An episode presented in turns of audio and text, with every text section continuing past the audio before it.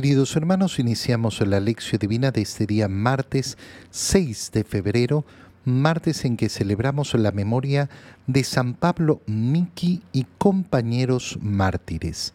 Por la señal de la Santa Cruz de nuestros enemigos, líbranos Señor Dios nuestro, en el nombre del Padre y del Hijo y del Espíritu Santo. Amén. Señor mío y Dios mío, creo firmemente que estás aquí, que me ves, que me oyes te adoro con profunda reverencia, te pido perdón de mis pecados y gracia para hacer con fruto este tiempo de lección divina. Madre mía Inmaculada, San José, mi Padre y Señor, Ángel de mi guarda, interceded por mí. En este día martes continuamos con la lectura del primer libro de los Reyes. Leemos el capítulo 8 versículos 22 al 23 y 27 al 30. El día de la dedicación del templo, Salomón, de pie ante el altar del Señor y en presencia de toda la asamblea de Israel, levantó los brazos al cielo y dijo esta oración. Señor, Dios de Israel, no hay Dios como tú, ni arriba en los cielos, ni aquí, abajo en la tierra Tú eres fiel a la alianza que hiciste con tus siervos y les muestras tu misericordia cuando cumplen de todo corazón tu voluntad. Si ni el cielo infinito te puede contener, ¿cómo va a ser posible, Señor, que vivas en medio de los hombres y habites en esta casa que yo te he construido? Pero ciertamente atenderás a la oración de tu siervo y a su plegaria, Señor Dios mío, y oirás el clamor y la oración que tu siervo hace hoy delante de ti. Que noche y día estén abiertos tus ojos sobre este templo, sobre este lugar, del cual has dicho, yo estaré ahí. Escucha la oración que tu siervo te dirige en este sitio. Oye pues, Señor, la súplica de este siervo tuyo y de tu pueblo Israel. Cuando oren en este lugar, escúchalos desde el cielo y donde tienes tu morada, escúchanos y perdónanos. Palabra de Dios. El día de ayer leíamos en el primer libro de los reyes cómo Salomón al concluir el templo de Jerusalén, ese templo que había proyectado construir su padre, el rey David, eh, lleva el arca de la alianza, porque ese ha sido el motivo original para la construcción del templo. David ha visto cómo él tenía una casa y el arca permanecía en una tienda de campaña y quiere construir ese templo donde se coloque el arca de la alianza y donde el pueblo se congregue justamente para saber que ahí está la presencia más viva del Señor, eh, más cercana del Señor en medio de ellos. Eh, David no ha construido el templo, lo ha construido su hijo, ha llevado el arca de la alianza, ha ofrecido los holocaustos y ahora leemos el día de la dedicación del templo. La dedicación del templo es importantísima, ¿por qué? Porque por primera vez en la historia de Israel se va a constituir un lugar específico, especial.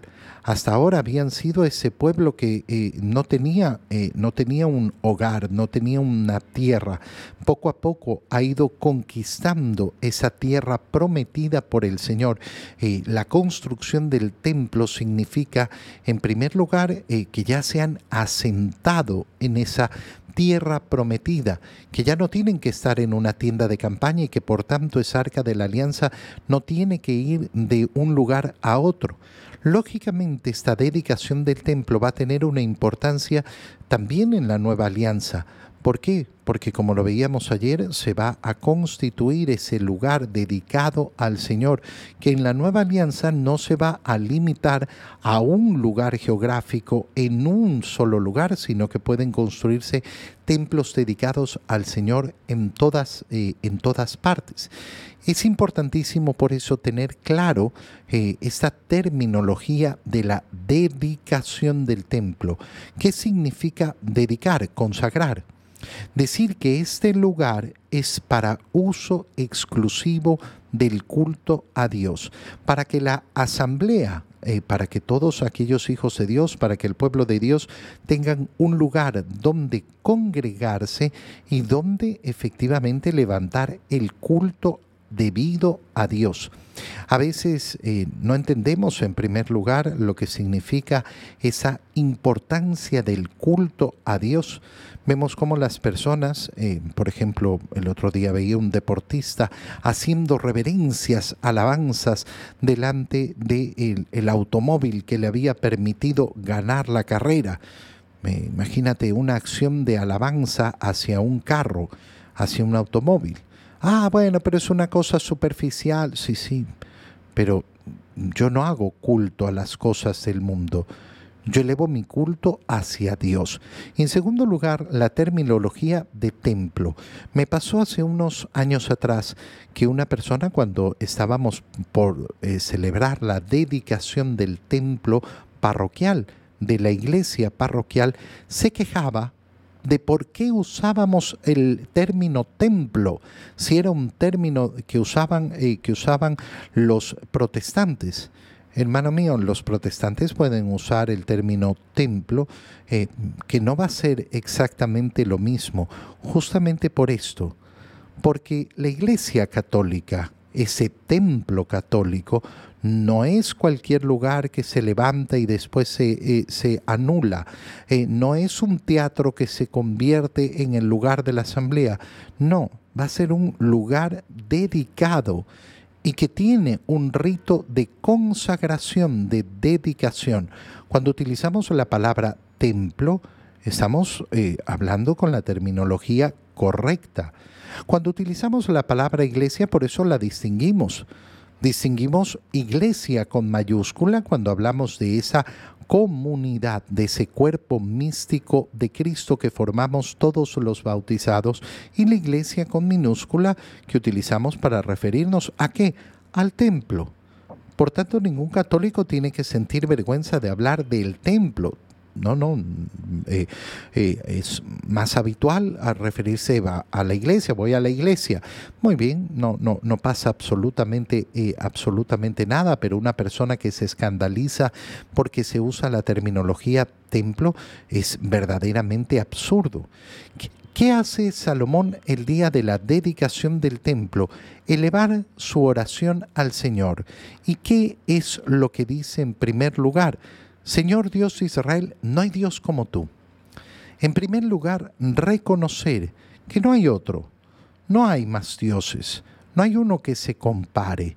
Qué bonito es iniciar efectivamente así, eh, hablando de esa grandeza del Señor. ¿Por qué? Porque es el reconocimiento de nuestra fe.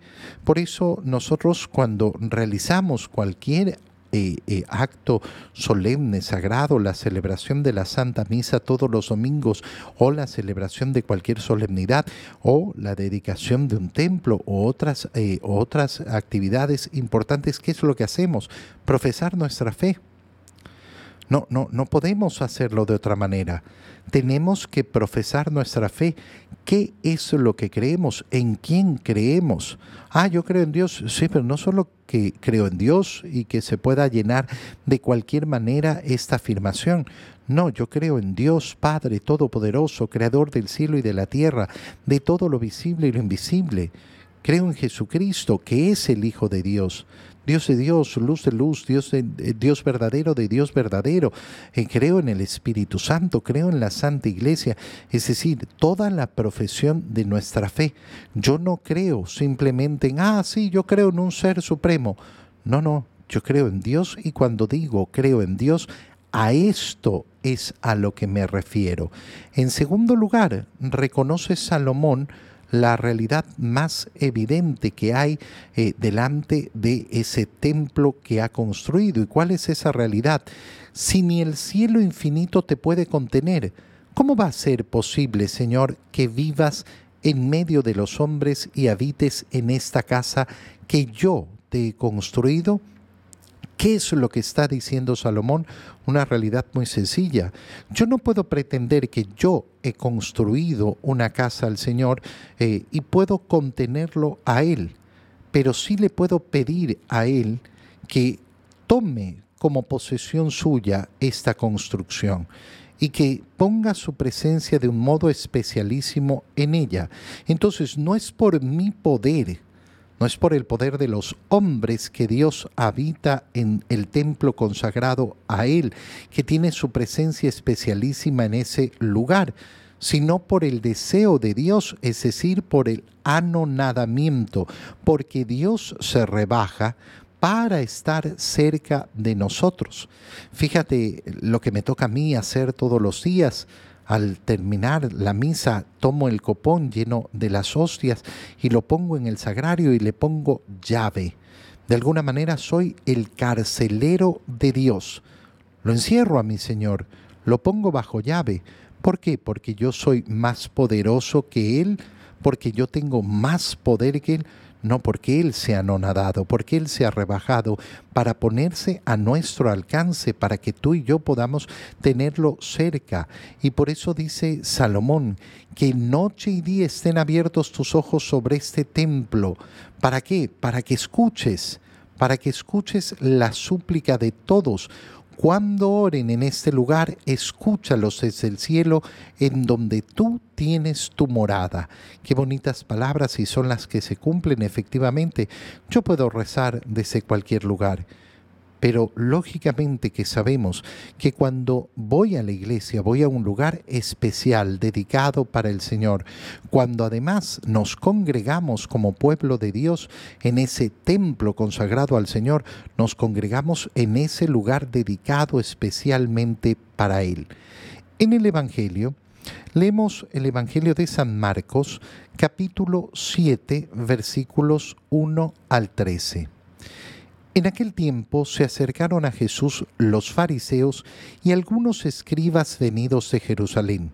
Viendo que algunos de los discípulos de Jesús comían con las manos impuras, es decir, sin habérselas lavado, los fariseos y los escribas se le preguntaron, ¿por qué tus discípulos comen con manos impuras y no siguen la tradición de nuestros mayores? Los fariseos y los judíos en general no comen sin lavarse ante las manos hasta el codo, siguiendo la tradición de sus mayores.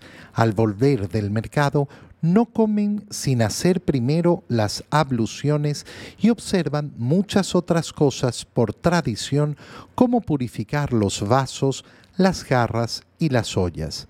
Jesús les contestó, Qué bien profetizó Isaías sobre ustedes, hipócritas, cuando escribió, este pueblo me honra con los labios, pero su corazón está lejos de mí.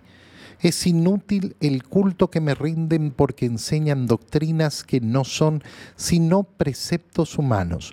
Ustedes dejan a un lado el mandamiento de Dios para aferrarse a las tradiciones de los hombres. Después añadió, de veras son ustedes muy hábiles para violar el mandamiento de Dios y conservar su tradición porque Moisés dijo, honra a tu padre y a tu madre, el que maldiga a su padre o a su madre morirá. Pero ustedes dicen, si uno dice a su padre o a su madre, todo aquello con que yo te podría ayudar es corbán, es decir, ofrenda para el templo, ya no puede hacer nada por su padre o por su madre. Así anulan la palabra de Dios con esa tradición que se han transmitido y hacen muchas cosas semejantes a esta palabra del Señor. Es la tercera vez en el Evangelio de San Marcos que vemos cómo eh, le reclaman a Jesús sobre las acciones de sus discípulos. Le han preguntado por qué tus discípulos no ayunan si los discípulos de Juan el Bautista y de los fariseos ayunan. Después le han reclamado por qué sus discípulos un día sábado sacaban espigas mientras atravesaban el campo porque querían alimentarse, porque tenían hambre. y ahora le protestan porque no, no han hecho las purificaciones antes de comer. ¿Qué es lo que están diciendo los fariseos y los escribas? Muy sencillo. Si este hombre eh, es el Mesías, Jesús no ha dicho que es el Mesías. Jesús hasta este momento no ha declarado ser el Mesías. Si este hombre dice la gente que es el Mesías, el esperado, el Salvador, el Rey de Israel, ¿cómo puede ser que sus discípulos actúen en contra de la ley? Esa es la crítica que está de fondo en lo que estamos leyendo. Llama la atención cómo hace la explicación San Marcos de los detalles. Viendo que los discípulos de Jesús comían con las manos impuras sin habérselas lavado, los fariseos protestan y explica eh, explica el Evangelio de San Marcos. Los fariseos y los judíos en general no comen sin lavarse ante las manos hasta el codo, siguiendo la tradición de sus mayores. ¿Por qué hace esta explicación el Evangelio de San Marcos? Siempre vamos a encontrar este tipo de explicaciones delante de las costumbres y de las tradiciones de los judíos, lo cual nos recuerda que el Evangelio de San Marcos fue escrito para esa comunidad de Roma que no era judía que quieren conservar la predicación de San Pedro eh, y que no conocían las tradiciones de los, judíos, de los judíos, por lo cual tiene que explicárselas. Viene entonces la respuesta de Jesús. ¿Y en qué se basa la respuesta de Jesús? En llamar a los fariseos y a los escribas hipócritas. Y no decirlo de su propia boca, decirlo con su boca, pero eh, recordando que estaba ya profetizado, que bien profetizó Isaías de ustedes cuando escribió, este pueblo mío me honra con los labios, pero su corazón está lejos de mí. ¿Cómo se llama esa actitud? Hipocresía. Hipocresía, y así lo dice el Señor con mucha claridad. ¿Cuál es la hipocresía? Honrar con la boca, pero tener el corazón lejos del Señor. ¿Y cuánto nos tenemos que cuidar de la hipocresía? Porque todos estamos siempre en constante tentación eh, de caer en la hipocresía. Y por eso tenemos que estar vigilantes. Yo tengo que tener el deseo en mi corazón de no ser hipócrita, de luchar contra la hipocresía, de que mi corazón y mis obras siempre estén en sintonía que estén verdaderamente en sintonía, que no tenga yo ninguna máscara, que lo que muestro al mundo es lo que hay en mi corazón que yo no haga ninguna eh, alabanza ni adoración, ni eh, realice trabajos de evangelización simplemente por el querer mostrarme, que yo no realice una oración de la boca para afuera, que yo no busque a Dios eh, simplemente con, eh, en algunos aspectos de mi vida o delante de algunas necesidades, pero no quiera entregarme enteramente al Señor. Y por eso Jesús señala, es inútil el culto que me rinden, porque enseñan doctrinas que no son sino preceptos humanos. Y aquí está la mayor hipocresía. El culto que me rinden hemos dicho la importancia del culto. Voy a la iglesia, pero resulta que yo enseño cosas contrarias a la fe. ¿Esto sucede? Sí, sucede, por supuesto. Dentro de la iglesia, por supuesto. Por supuesto que sucede. Sacerdotes que enseñan doctrinas que no son eh, las doctrinas del Señor, sino simples preceptos humanos. Ahí se produce la gran hipocresía. La gran hipocresía, porque yo en este mundo no estoy para transmitir los preceptos humanos, las ideas humanas, las ideas de los tiempos, ay, que van cambiando y antes esto era pecado y ahora no es pecado. No, no, yo no estoy para eso. Yo estoy para transmitir la palabra del Señor, la doctrina del Señor. Ustedes, dice el Señor, dejan a un lado el mandamiento de Dios para aferrarse a qué? A las tradiciones de los hombres, cuidar las tradiciones de los hombres. Ustedes son hábiles para violar el mandamiento de Dios eh, y conservar su tradición. Y les pone un ejemplo. El Señor les dijo, honra a tu padre y a tu madre. Y vienen y dicen, bueno, eh, puede ayudar a los papás, excepto en el caso de que declare corbán, eh, que es decir, que todo aquello con lo cual yo te podía ayudar es ofrenda para el templo. ¿Y qué han hecho? Han anulado la palabra de Dios. Han anulado la palabra de Dios con esa tradición que se han transmitido y hacen muchas cosas semejantes a estas. Es decir, eh, el Señor que les está diciendo, tengan mucho cuidado Tengan mucho cuidado porque ustedes se lavan las manos y se purifican hasta los codos y tienen todas estas tradiciones eh, eh, externas, pero su corazón no está preocupado de alejarse del pecado. Aquí no estamos hablando de una acción de higiene, sino que estamos hablando de un acto purificador que busca, lógicamente, hacer una acción externa que tiene que estar en sintonía con el interior de mi corazón. Una persona que se pone agua bendita y dice, écheme agua bendita, pero no quiere confesarse, no quiere comulgar. ¿Qué va a ser entonces ese acto? Solo una hipocresía. Te doy gracias, Dios mío, por los buenos propósitos, afectos e inspiraciones que me has comunicado en este tiempo de lección divina. Te pido ayuda para ponerlos por obra. Madre mía Inmaculada, San José, mi Padre y Señor, Ángel de mi guarda, interceded por mí. María, Madre de la Iglesia, ruega por nosotros. Queridos hermanos, reciban mi bendición en el nombre del Padre, y del Hijo, y del Espíritu Santo. Amén. Un muy feliz día para todos.